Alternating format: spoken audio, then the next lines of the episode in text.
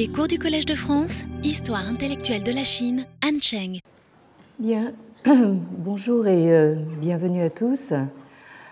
Euh, J'espère que je vais arriver à, euh, tenir pendant une heure euh, sans, trop tousser parce que je euh, traîne une, mauvaise bronchite euh, cette saison, mais je pense que ça a dû s'aggraver avec le, le, pic de pollution que nous avons connu. Donc, Euh, bon, donc euh, voilà, euh, je, vous demande, je vous prie de, par avance de, bien vouloir m'excuser si je dois interrompre le, cours. Hein. Vraiment, c'est, je me sens un peu dans un état de précarité aujourd'hui.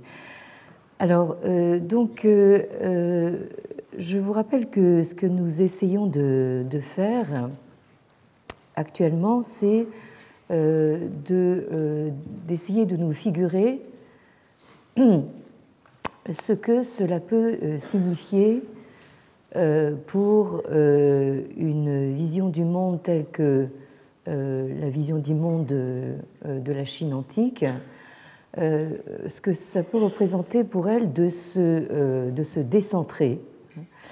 Donc la semaine dernière, euh, nous sommes partis de la euh, formule canonique euh, du traité des, des, rites que vous avez en haut de la diapositive. donc, c'est-à-dire donc considérer tout ce qui est sous le ciel, le monde entier sous le ciel, comme une seule famille, et considérer donc le pays du milieu, ou plutôt les pays du milieu, comme euh, un seul homme. Et euh, nous avions vu que cette euh, formule canonique a été reprise à l'envi dans diverses périodes de l'histoire chinoise, notamment par le grand penseur de l'époque Ming, Wang Yangming, donc en deuxième position sur la diapositive et euh, même euh, à l'époque moderne euh, par un intellectuel chinois moderniste, Tsai Yuen-pei, qui est donc né en 1868 et mort en 1940.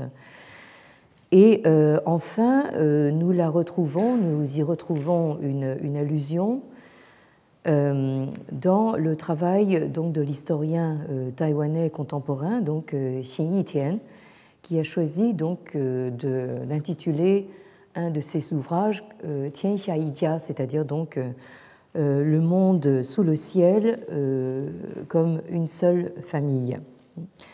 Et donc, nous sommes partis de cette formule pour commencer à examiner euh, la relation euh, qu'il y a entre euh, ce que j'ai appelé la prétention chinoise à l'universalité, c'est-à-dire donc cette vision du monde comme du monde chinois comme tout ce qui est sous le ciel, Tianxia, et de voir comment cette universalité est enracinée dans une notion de centralité c'est-à-dire, euh, d'emblée, nous avons cette mise en relation entre euh, le monde sous le ciel et donc euh, les pays du milieu, qui désigne donc le, cœur justement de la civilisation chinoise. Alors, nous avons vu aussi que dès la toute première dynastie considérée comme historique, celle des Shang, donc là, je vous euh, donne un rappel euh, des grands repères chronologiques qui, concernent euh, la Chine archaïque, en passant par la Chine antique et donc arrivant au début de l'ère impériale. Donc nous, avons ici à peu près deux millénaires d'histoire. Euh, et donc, euh, il s'agit ici de la deuxième dynastie euh, de l'Antiquité chinoise, c'est-à-dire cette dynastie Shang, qui aurait duré donc en gros à partir du XVIIe siècle avant l'ère chrétienne jusqu'au XIe siècle, au moment où, autour de, de l'an 1000 avant l'ère chrétienne, la dynastie Shang est conquise et supplantée par cette dynastie Zhou que connaîtra Confucius, donc Confucius qui a vécu, je le rappelle, entre le 6e et euh, le 5e siècle avant l'ère chrétienne. Alors, euh, donc, dès cette toute première dynastie historique des, euh, serait apparue une forme de spatialisation privilégiée en carré, donc avec cette forme récurrente que l'on voit notamment dans certaines inscriptions, euh, cette forme donc, euh, euh, qui correspond au caractère chinois ya. je rappelais la dernière fois que ce caractère est pris pour sa phonétique, pour désigner donc l'Asie en chinois, donc ya zhou. zhou, nous le verrons, désigne justement toute région, toute euh, contrée, tout, euh, tout territoire. Donc le Yazhou, euh, c'est le territoire de, de, l'Asie. Mais ici, donc, le caractère est pris pour sa forme graphique qui évoque donc quatre, les quatre directions cardinales qui partent donc du centre. Et donc, ce caractère Ya évoque euh, une sorte de croix grecque euh, qui est schématisée ici, qui elle-même définit un carré euh, quadrillé en un damier à neuf sous-carrés ou cases. Donc, si vous prenez votre caractère ya, vous le schématisez dans cette croix grecque, et ensuite vous remplissez donc le grand carré autour, et vous obtenez donc ces euh, neuf euh, sous-carrés. Alors ce carré euh, à neuf cases est composé donc de huit carrés autour donc d'un carré central. Et donc cette configuration qui symbolise donc les quatre orients autour du centre euh, ou bien, euh, si vous voulez, en termes architecturaux, euh, quatre salles disposées donc à la manière d'une croix grecque autour d'une salle centrale. cette architecture est supposée avoir été celle d'un édifice qu'on a appelé donc le palais de la lumière, le palais de lumière ou des lumières, euh, à savoir donc euh, en chinois le euh, Mingtang. donc Tang voulant dire donc ce cette, tout grand édifice et Ming, je rappelais donc qui signifie donc le, la lumière puisque c'est la combinaison donc du soleil et de la lune ici. donc ce palais de, lumière euh, remonterait donc euh, au début de la dynastie euh, Zhou, c'est-à-dire donc aux alentours de l'an 1000 avant, avant la chrétienne, mais selon toute vraisemblance et d'après donc les vestiges archéologiques qu'on a pu retrouver, cet édifice n'a pris la forme d'une construction architecturale réelle euh, qu'à l'époque euh, Han.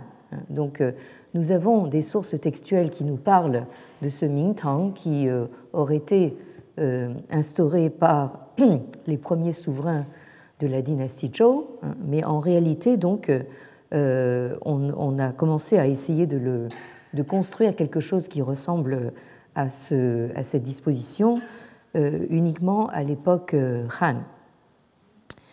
Alors, la lumière en question euh, est avant tout euh, celle de la vertu ou euh, du charisme royal qui est censé donc rayonner on pourrait dire, irradier donc tout ce qui l'entoure.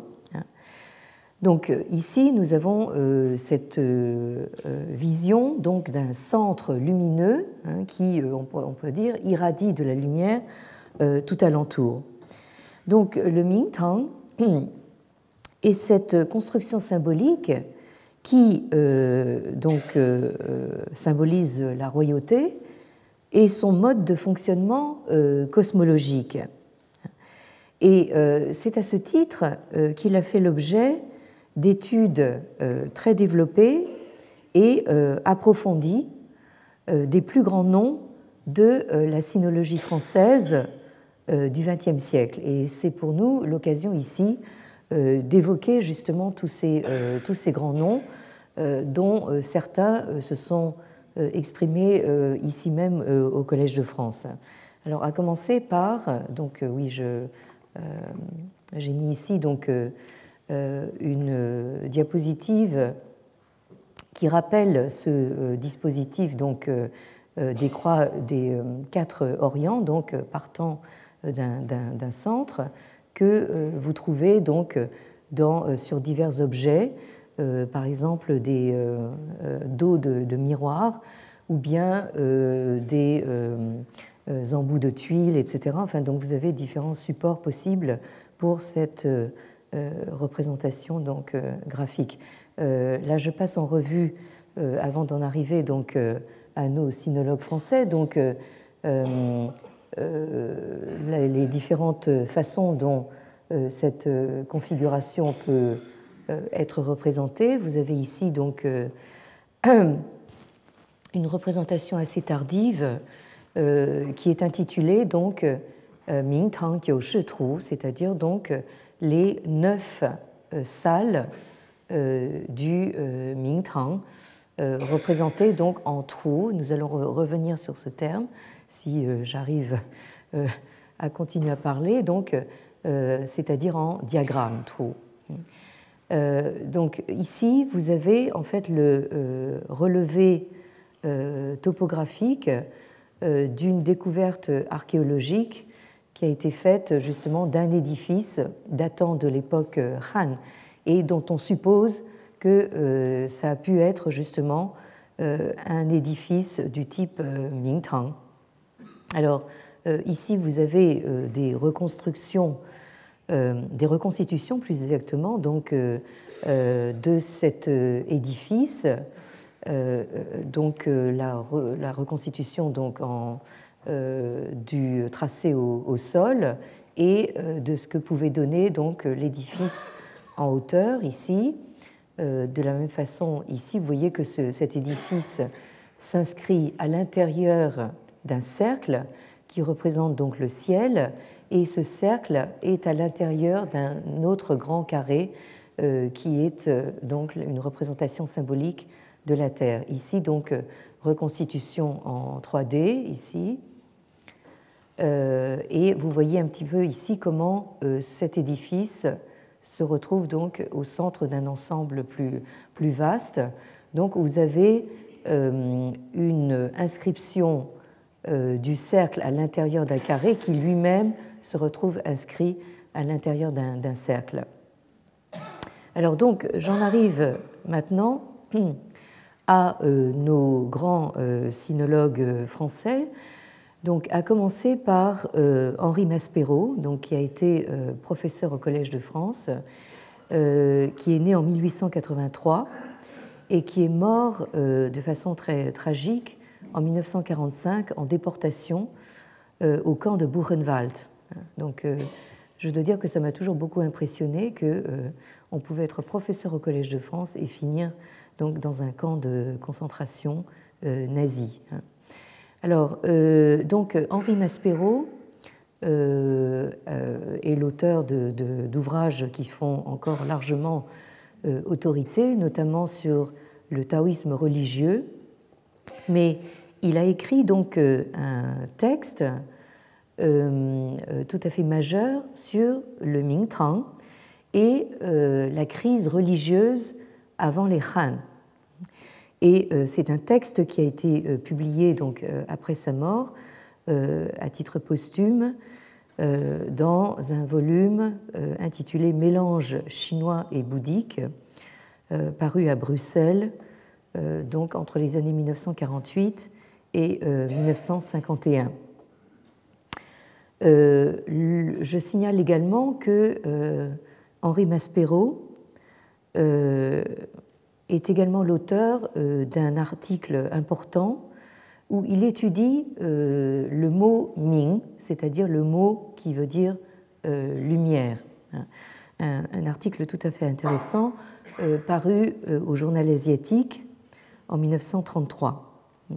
Alors, donc, dans son article sur le Mingtang, Henri Maspero dit ceci, je le cite Ainsi, le Mingtang est le lieu où euh, se manifeste la vertu royale qui fait fonctionner le monde céleste, c'est-à-dire l'année, les saisons, euh, les cérémonies du solstice d'été, donc d'une part euh, le monde céleste et le monde terrestre, c'est-à-dire le gouvernement du peuple et en particulier la subjugation des rebelles à la périphérie.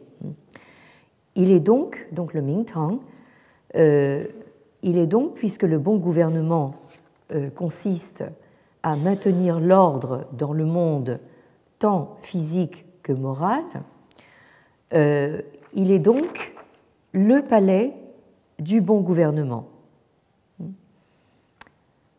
Ce caractère de palais du gouvernement, il l'a particulièrement dans le euh, Yueling. Alors ici, Maspero euh, fait référence à un chapitre que vous trouvez également dans le traité des rites, le Li dont nous avons eu euh, très souvent l'occasion de parler. Le Yueling, qui veut dire littéralement donc les prescriptions ou les ordonnances Yue, c'est-à-dire donc littéralement de la lune, hein, mais ici il s'agit du mois lunaire. Hein. Donc il s'agit d'ordonnances mensuelles.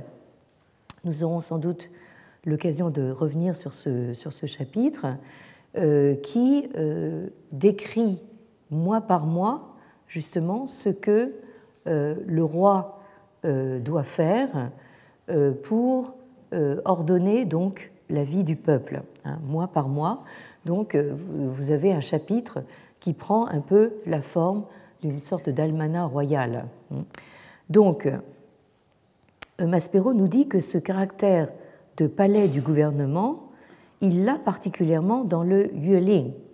Euh, si ce texte, qui est malheureusement de l'époque du grand développement spéculatif autour du Mingtang, n'a pas exagéré l'importance de ce palais en en faisant la scène de tous les actes de la vie royale, par lesquels se manifeste la conformité avec le ciel. Le roi, changeant d'appartement à chaque mois pour suivre le cours de l'année et l'orientation symbolique des saisons, demeurant à l'est au printemps, donc là je reviens euh, à euh, mon schéma ici, euh, donc à l'est au printemps, au sud en été, à l'ouest en automne et au nord en hiver, en même temps qu'il change ses vêtements, son char, son étendard, pour les adapter à la couleur symbolique de la saison, sa nourriture pour l'adapter, elle aussi, aux saisons, etc. Et euh, Maspero conclut de manière très intéressante en disant si ce que de Groth a appelé l'universisme a pu prendre une place aussi considérable dans la pensée chinoise, c'est grâce à la spéculation philosophique des lettrés des temps des royaumes combattants sur le Mingtang. Donc, euh, nous avions vu donc, euh, euh, que le sinologue néerlandais de Groth qui a été, je vous le rappelle, donc l'un des, derniers témoins euh, au fond des pratiques euh, des religions euh, vivantes en Chine, à la fin du XIXe siècle et au tout début du XXe siècle, avant le grand mouvement de, disons, de sécularisation hein, de, de, ces, de, ces, religions. Donc De Groot avait parlé justement de la vision chinoise du monde en termes de universisme, un terme qu'il a inventé pour euh, le distinguer donc de l'universalisme. Donc, euh, euh, il est intéressant que Maspero, donc en 1933, fasse allusion donc à ce terme inventé par De Groot. Alors, maintenant, un autre grand nom de la sinologie française du XXe siècle, c'est un nom qui vous est sans doute familier, c'est celui de Marcel Granet, qui est né euh, presque en même temps que euh, Maspero, donc en 1884, et qui est mort euh, avant lui, hein, mais pas dans un camp, en 1940. donc Marcel Granet, parmi donc ses grands ouvrages, a publié un ouvrage qui s'intitule La civilisation chinoise, paru en 1929 et euh, dans ce livre, il consacre donc lui aussi un assez long développement sur le euh, Mingtang, hein, euh, où il dit, je le cite, le Mingtang, où la tradition veut que les Zhou aient consacré par un sacrifice triomphal la défaite des Yin, c'est-à-dire donc les Yin sont euh, un autre nom de la dynastie des Shang dont je parlais tout à l'heure. Donc les Zhou euh, euh, ont apparemment consacré donc leur victoire sur les Shang-yin donc dans ce Mingtang. Il est à la fois le lieu des réunions interféodales que préside le Fils du ciel et l'endroit où il convient de promulguer les ordonnances mensuelles, donc les euh, yueling dont je parlais tout à l'heure, qui valent pour le royaume entier. Ces ordonnances ont pour but de faire concorder les occupations des hommes et les habitudes de la nature régies par le ciel. Le ciel ordonne les saisons, le Mingtang est une maison du calendrier. Le roi agit en fils du ciel lorsqu'il promulgue les ordonnances mensuelles. Il doit pour cela circuler dans la maison du calendrier, qui est carrée comme la terre et orientée, mais qui doit être couverte d'un toit de chaume circulaire comme le ciel. Et je rappelais la dernière fois que euh, donc cette base carrée euh, qui euh, est surmontée par un toit rond c'est encore l'architecture du Temple du ciel qui est encore visible aujourd'hui à Pékin. Donc, euh, Granet poursuit en disant La circulation du Fils du ciel dans le Mingtang est assimilée par la tradition à la circulation des souverains mythiques dans l'Empire. Toutes deux doivent se faire de sorte que le roi promulgue, placé à l'est les temps et ordonnances du printemps, au sud les temps et ordonnances de l'été, etc. Ainsi se trouve établi, en vertu de la croyance chinoise qui postule une exacte adhérence des espaces et des temps, l'ordre jumelé des orients et des saisons. Le Fils du ciel étend à l'Empire entier sa vertu régulatrice parce que, dans la maison du calendrier, il régente au nom du ciel le cours du temps, après avoir, dans les parades saisonnières des chasses, présidé au sacrifice que l'ensemble des seigneurs confédérés offraient à la divinité garante du bon ordre et de la paix euh, nationale.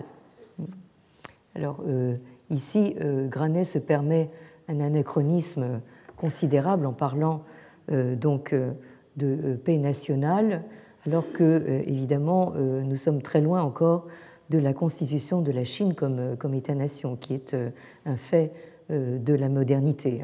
Mais enfin, ici, Granet veut dire par là que donc, ce, ce Mingtang est à la fois donc, un symbole de l'ordonnancement de l'espace et du temps, et en même temps d'un ordonnancement de l'espace sociopolitique, donc de l'espace chinois civilisé. Enfin, euh, j'évoquerai, euh, en rappelant donc euh, le nom que je vous ai donné la dernière fois, sans développer la référence bibliographique, donc le nom de mon maître en sinologie, Léon van der Merch, né en 1928, qui, dans son grand ouvrage Wang Tao ou la voie royale, recherche sur l'esprit des institutions de la Chine archaïque, euh, paru en deux volumes aux éditions de l'École française d'Extrême-Orient euh, en 1980. Donc euh, Léon van der Merch, lui aussi, donc, dans cette tradition instaurée par Maspero et Granet, consacre donc un passage assez développé sur, il, le consacre au, au. Donc je le cite, euh, c'est dans le Mingtang que le roi euh, proclamait la nouvelle lune devant les princes feudataires, euh, ce que Granet appelle les seigneurs confédérés, ou en faisant allusion, mais une allusion qui peut induire un peu en erreur, à notre système féodal européen, les vassaux. Donc on pourrait considérer le Fils du ciel comme une espèce de grands suzerains, et euh, donc ces princes feudataires ou ces seigneurs euh, confédérés comme des, vassaux. Donc le roi proclamait la nouvelle lune devant les princes feudataires qui, à leur tour, la proclamaient chacun dans son grand temple ancestral. C'est la raison pour laquelle le Mingtang est également appelé maison du calendrier, notamment par Granet. Donc euh, ici, Léon van der Merch fait référence aux travaux de, Granet. Le roi prenait alors rituellement place pour toute la durée de la lune dans la salle correspondante du Mingtang. Se conformant au cycle des saisons, le roi faisait ainsi le tour des quatre Orients, siégeant dans la grande salle centrale pendant la période médiane de l'année. Alors ça, c'est euh, euh, les deux auteurs précédents, Maspero et Granet, nous ont parlé donc de cette euh, circumambulation du Fils du ciel à travers donc les quatre salles situées aux quatre Orients. Hein. Mais Léon van der Merch nous rappelle qu'il y a également une station du Fils du ciel dans la salle centrale. Et cette station centrale se fait pendant euh, la période médiane de l'année, c'est-à-dire les 18 derniers jours du dernier mois d'été. Et euh, le euh, Fils du ciel faisait également une halte dans l'entrebâillement de la porte pendant les mois intercalaires. Alors ces mois intercalaires, vous les avez au bas de la diapositive. En chinois, ce sont les Runyue.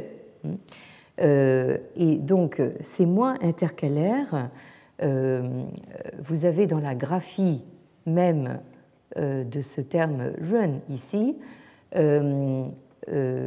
le, vous reconnaissez peut-être ici le graphème du roi, hein, donc les trois traits horizontaux hein, reliés par un trait vertical.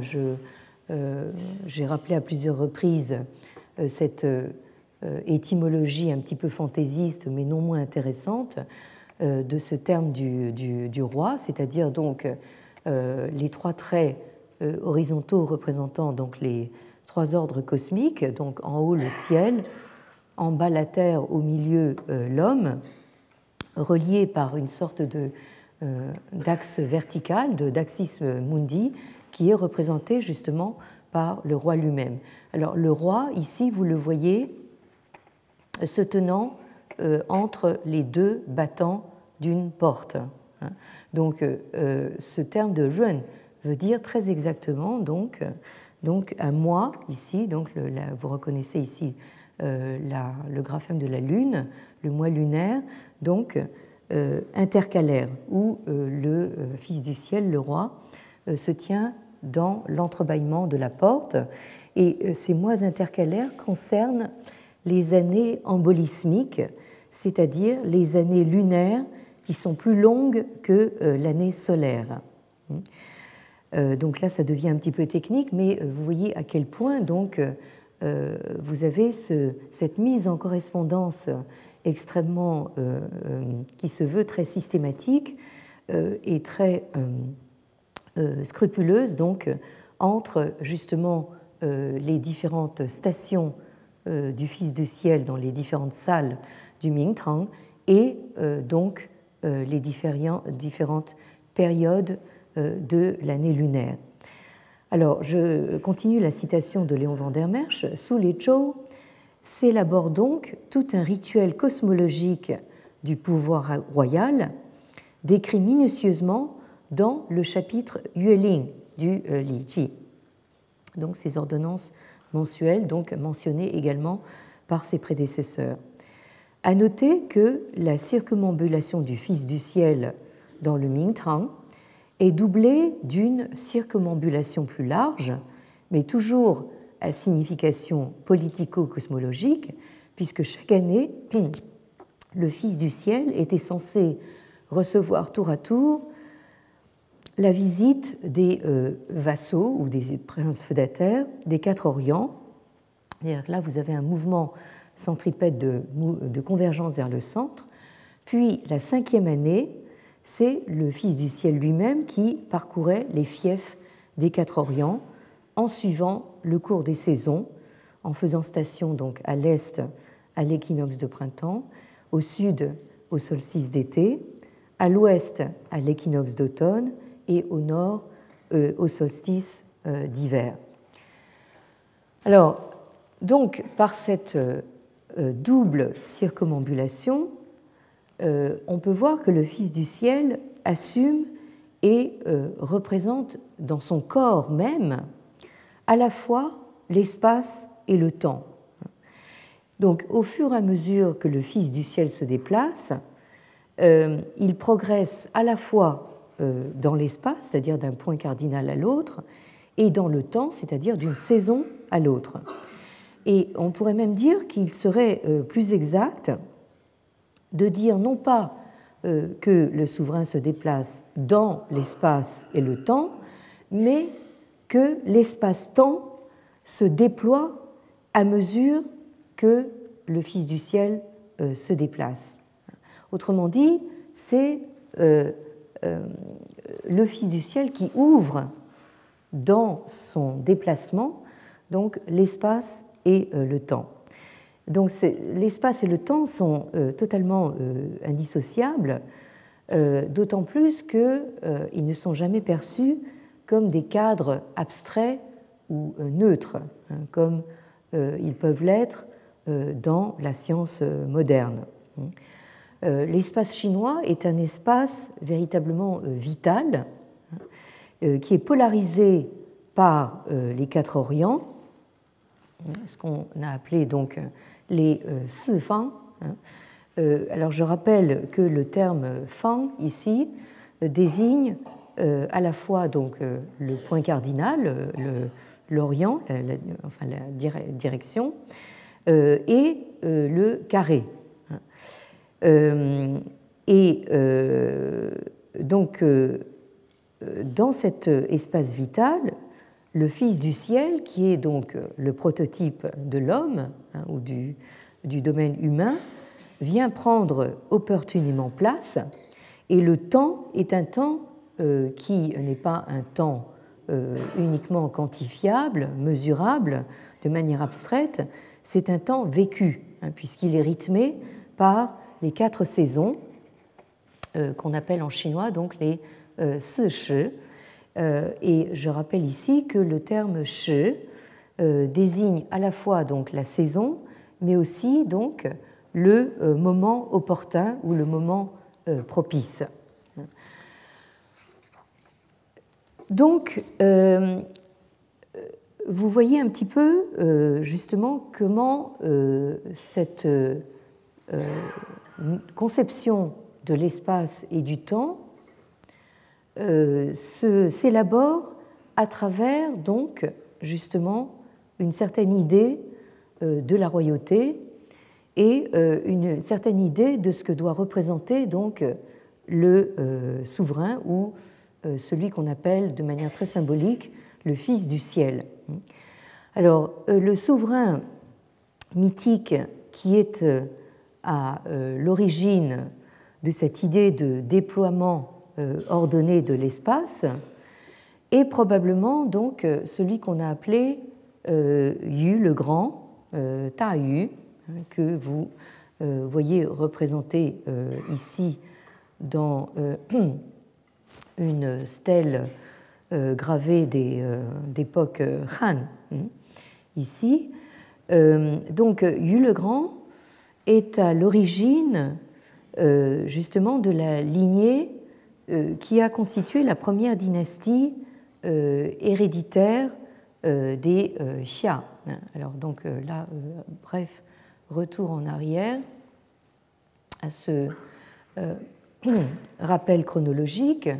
Donc euh, cette dynastie Xia, qui est euh, la première, euh, toute première dynastie de l'Antiquité chinoise, qui est considérée comme seulement semi-historique ou même quelquefois comme tout à fait mythique, qui se serait constituée aux alentours du début du deuxième millénaire avant la chrétienne et aurait laissé place justement à cette dynastie Shang dont nous avons parlé tout à l'heure, aux alentours du XVIIe siècle, avant l'ère chrétienne.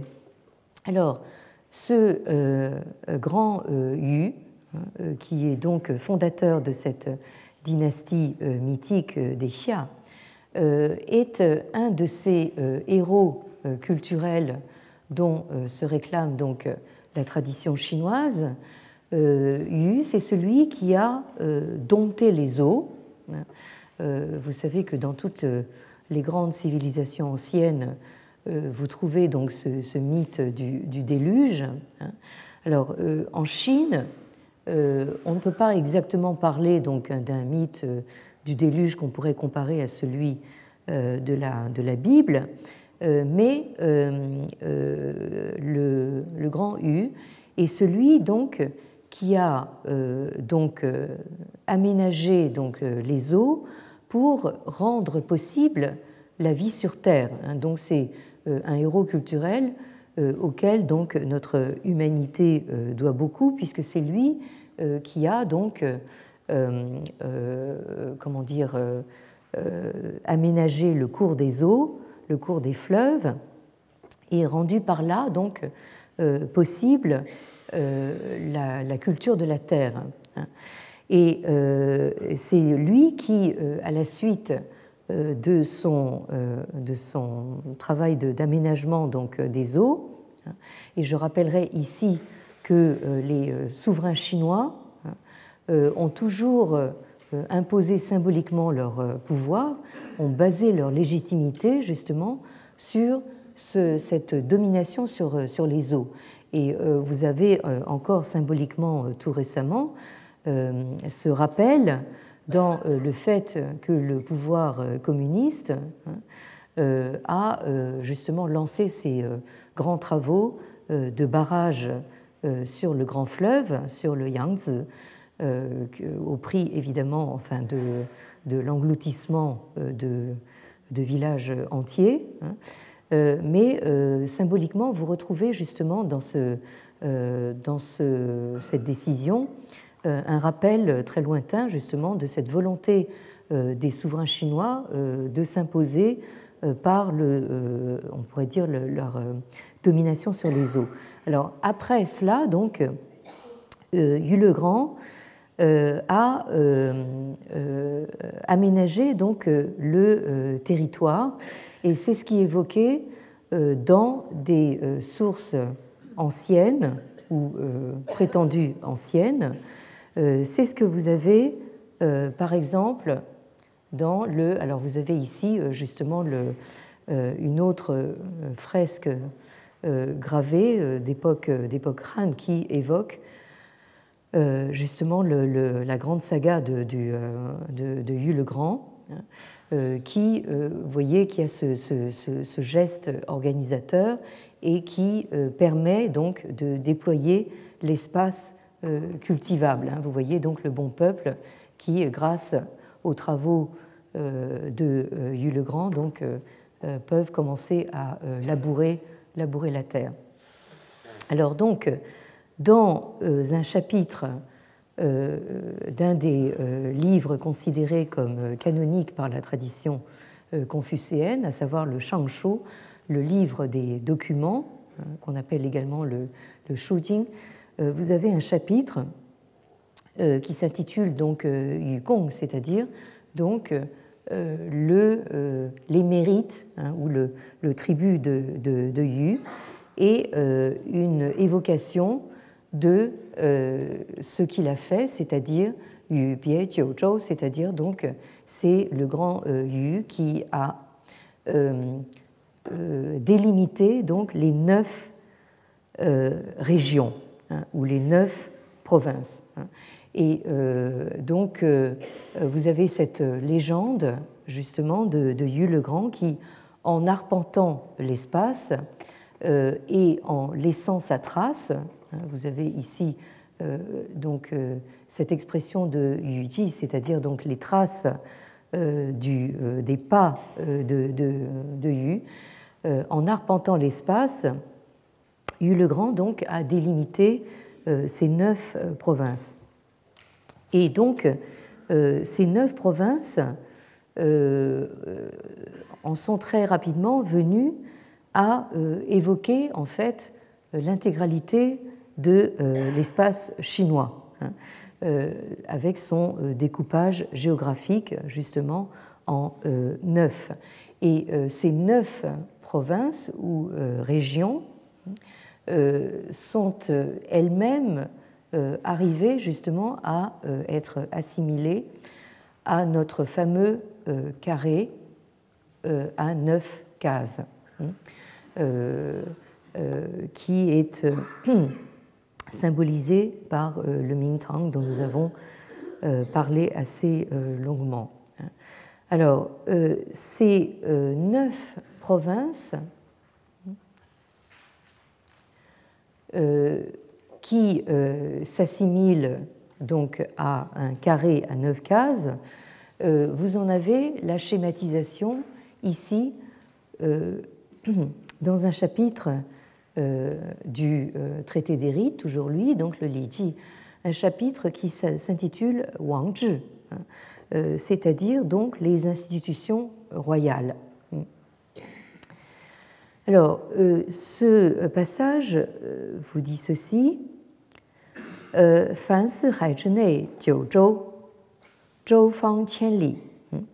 donc, alors, euh, donc à l'intérieur des quatre mers, hein, c'est-à-dire donc là vous avez une espèce de, bordure du Tianxia, de tout ce qui est sous le ciel.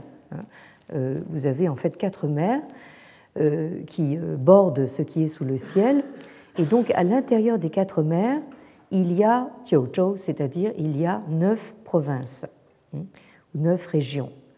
Et Zhou, Fang Qianli, et chaque province forme un carré de 1000 li. Li, c'est donc euh, l'unité euh, de euh, distance chinoise hein, qui a varié en valeur dans, dans l'histoire. Donc on peut se contenter de, peu importe ici ce que ça pouvait représenter, mais enfin, euh, milieu donc de côté. Zhou, Jian Bai Li Zhiguo, San Shi, Qi Shi Li Zhiguo, Liu Shi, Wu Shi Li Zhiguo, Bai Yu Er Shi, Fin Er Bai Yi Shi Guo. Donc, dans chaque province, dans chaque zhou, sont établis 30 pays de 100 lits de côté, 100 lieux de côté, 60 pays de 70 lits de côté, 120 pays de 50 lits de côté, en tout 210 pays. Alors, ce mot de pays, quoi ici, que vous retrouvez, je rappellerai, vous voyez, là vous n'avez pas besoin de lire le chinois pour vous rendre compte que vous avez ici le graphème aussi d'un carré, hein, et à l'intérieur vous avez euh, donc le carré qui délimite donc justement le, pays, et à l'intérieur, vous avez le graphème euh, qui représente une hallebarde, qui était donc le euh, symbole de la puissance militaire. Donc au fond, un pays, qu'est-ce que c'est? C'est donc un territoire en carré, délimité donc, sur lequel s'exerce donc une puissance militaire. Alors, le texte continue en disant donc Ming Shan Bu Yi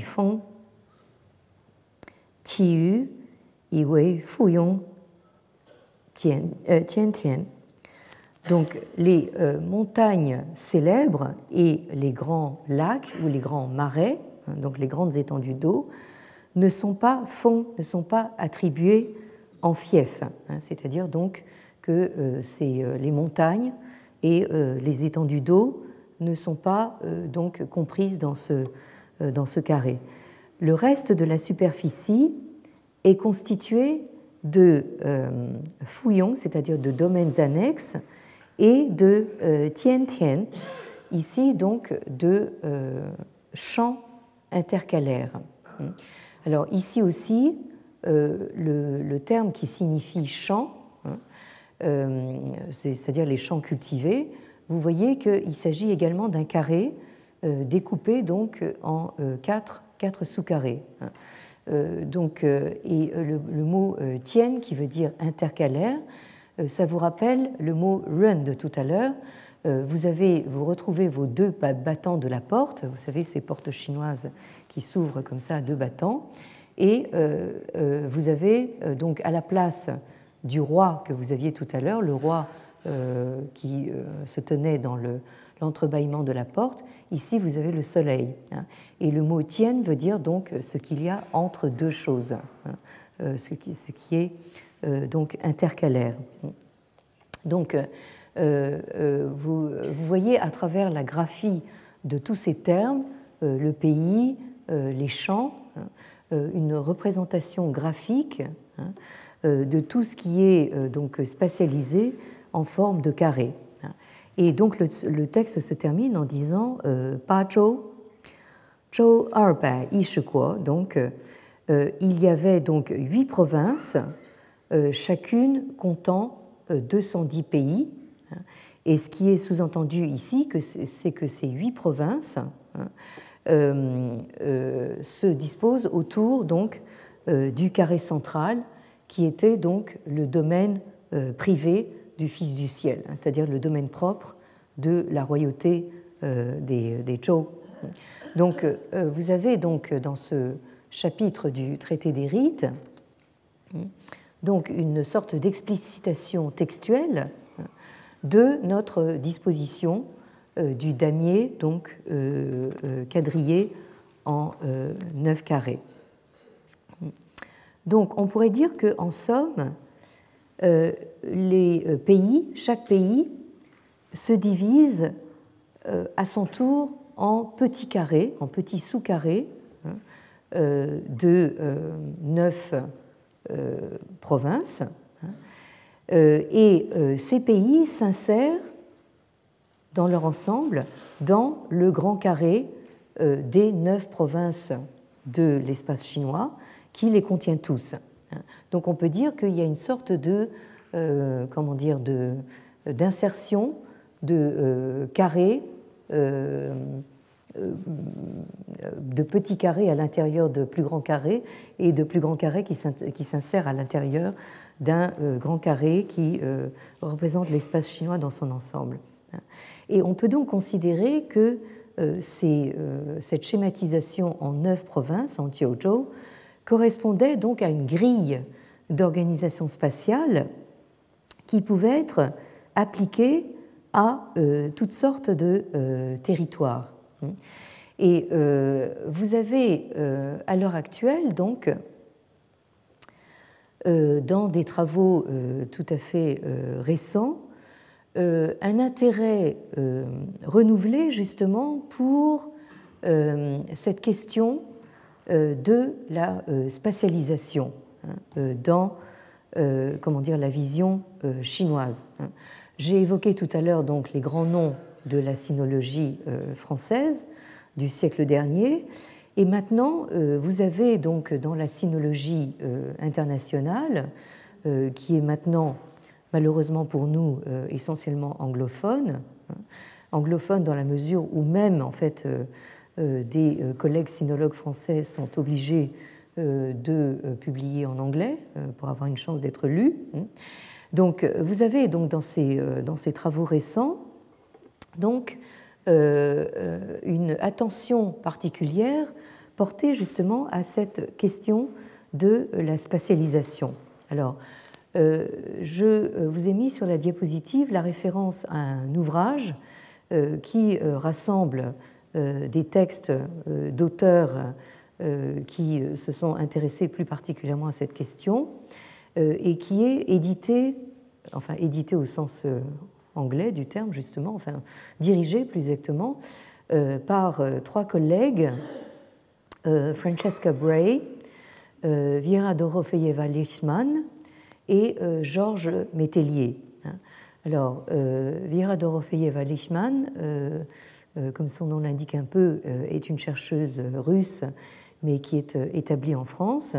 Et Georges Métellier est un de nos collègues français euh, qui est euh, botaniste de formation, euh, qui est rattaché d'ailleurs au, Jardin des Plantes, mais qui a contribué donc à diriger ce, volume conjoint qui s'intitule donc Graphics and Text in the Production of Technical Knowledge in China. Donc euh, euh, graphique et euh, texte dans la production du savoir technique en Chine. Donc un volume paru aux éditions Brill de Leiden, donc en, Hollande, Leiden et Boston, donc aux États-Unis, en 2007. Et donc, Vera Dorofeyeva-Lichtman, j'attire votre attention sur ses travaux parce qu'elle a euh, travaillé depuis euh, plusieurs décennies sur cette question de la euh, spatialisation. Mais ici, je voudrais signaler donc le titre d'un article qui fait partie de ce volume et qui est dû à un sinologue sino-américain, donc Wu Hong, qui en fait c'est quelqu'un qui est comment dire à cheval sur la euh, la sinologie, c'est-à-dire l'étude des textes, et euh, sur euh, l'histoire de l'art.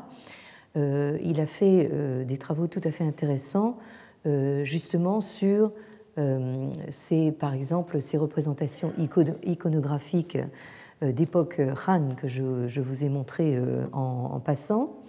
Et donc Wu Hong est l'auteur d'un article qui s'intitule donc Picturing or Diagramming the universe.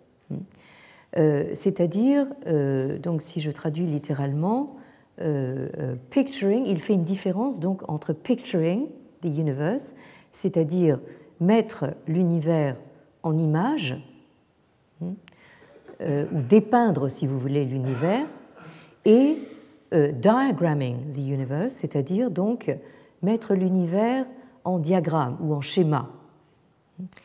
Euh, et ce qu'il veut dire par là, il le développe euh, dans son article, euh, il fait une différence donc à l'époque, disons, pré-impériale et le début de l'ère impériale, c'est-à-dire il couvre à peu près toute la période entre le 4e et le 2e siècle, enfin oui, 4e siècle avant l'ère chrétienne et le deuxième siècle de l'ère chrétienne. Donc euh, ça, ça, recouvre un petit peu la fin euh, euh, des royaumes combattants et toute l'époque Han. Donc il fait une différence entre picturing, c'est-à-dire dépeindre l'univers, Et là, c'est ce qu'il voit dans les représentations que vous avez retrouvées dans les tombes, hein, c'est-à-dire des descriptions, enfin une, peinture littéralement de l'univers avec des représentations du, ciel, hein, les, les, les, astres, etc., et une représentation de la Terre avec donc ces montagnes, euh, ces fleuves, euh, ces espaces cultivés. Hein. Tout cela donc représenté en peinture euh, dans les tombes hein, qu'on a retrouvées grâce aux fouilles archéologiques. Et d'un autre côté, vous avez un autre système de représentation donc iconographique qui sont donc ces diagrammes hein, qu'on appelle en chinois trou. Et vous voyez, ici, je vous ai mis le, euh, le, caractère chinois en gros pour que vous voyez que euh, c'est là aussi euh, un caractère carré à l'intérieur duquel vous trouvez aussi d'autres carrés. Hein. Donc trou, hein, c'est un, terme qui est très difficile en fait à, traduire en, français parce que c'est à la fois une sorte de euh, schématisation d'une représentation euh, qui peut être réelle, mais ça ne l'est pas toujours. Hein.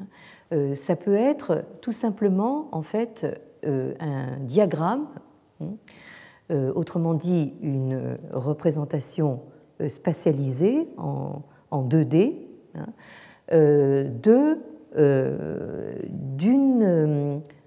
d'un dispositif. C'est ça que veut dire trou.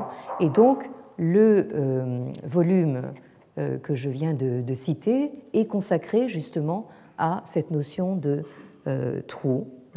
Alors, trou, de manière tout à fait intéressante, ça peut représenter aussi bien donc des schémas, des diagrammes, mais ça peut être aussi des dessins et ça peut être aussi des textes.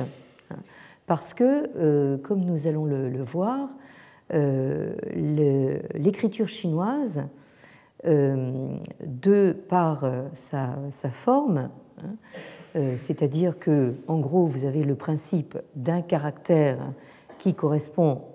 Je, suis très sommaire ici, ce n'est pas toujours le cas, mais enfin. Donc, en gros, c'est un caractère est un mot, hein, c'est-à-dire un mot qui a un sens. Autrement dit, ces caractères sont euh, mobiles, hein, vous pouvez les disposer dans n'importe quel sens. Hein. Euh, de fait, euh, un texte chinois, vous pouvez le lire à l'horizontale, dans, un sens, c'est-à-dire de, gauche à droite ou de droite à gauche, ou en vertical, hein, là aussi de, haut en bas, de bas en haut, etc. Vous pouvez disposer vos caractères absolument dans n'importe quel sens, et donc constituer un diagramme, un trou. Alors, euh, là, je, pense que je vais devoir euh, m'arrêter ici. Je m'apprêtais euh, à continuer, mais d'une part, je, crois que je n'ai vraiment plus de, voix, et d'autre part, l'heure est, passée. donc, nous allons reprendre ceci l'année prochaine si le Bouddha me prête vie. et en attendant, donc, avec le, reste de voix que j'ai encore, je vous souhaite vraiment à plein poumon, donc euh, de bonnes fêtes et euh, une meilleure, meilleure santé que, que je n'ai euh, maintenant. Et vraiment merci de votre patience pour ce, cet exposé un peu bronchiteux. Merci beaucoup et à l'année prochaine. Retrouvez tous les contenus du Collège de France sur www.colège-2-france.fr.